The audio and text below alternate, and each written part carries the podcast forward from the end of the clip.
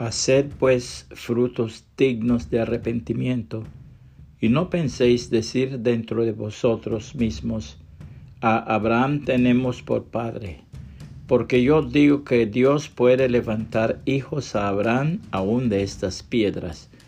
Mateo 3, 8 y 9. Un día un muchacho caminaba por la calle con una cesta de huevos para vender. Lamentablemente se tropezó se le cayó la cesta y todos los huevos se rompieron. Unos transeúntes se reunieron alrededor de él y expresaron su pena por lo que había sucedido. ¡Qué pena! dijo uno. Pobre muchacho, espero que puedas recuperar lo perdido, dijo otro. Siento mucho verle llorar, exclamó aún otro.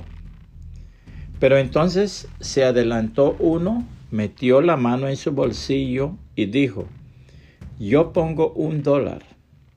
Y le preguntó enseguida al que tenía más cerca, ¿y usted cuánto pone?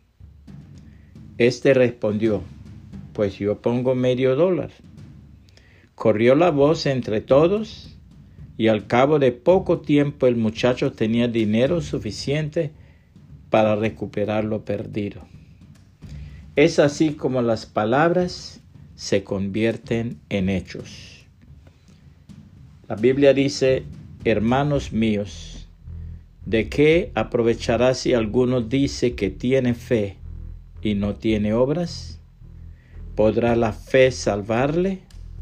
Y si un hermano o una hermana están desnudos y tienen necesidad del mantenimiento de cada día. Y alguno de vosotros le dice, id en paz, calentaos y saciaos, pero no les dais las cosas que son necesarias para el cuerpo, ¿de qué aprovecha? Así también la fe, si no tiene obras, es muerta en sí misma. Santiago 2, 14 al 17. ¿Puede compartir este mensaje? Y que el Señor Jesucristo le bendiga y le guarde.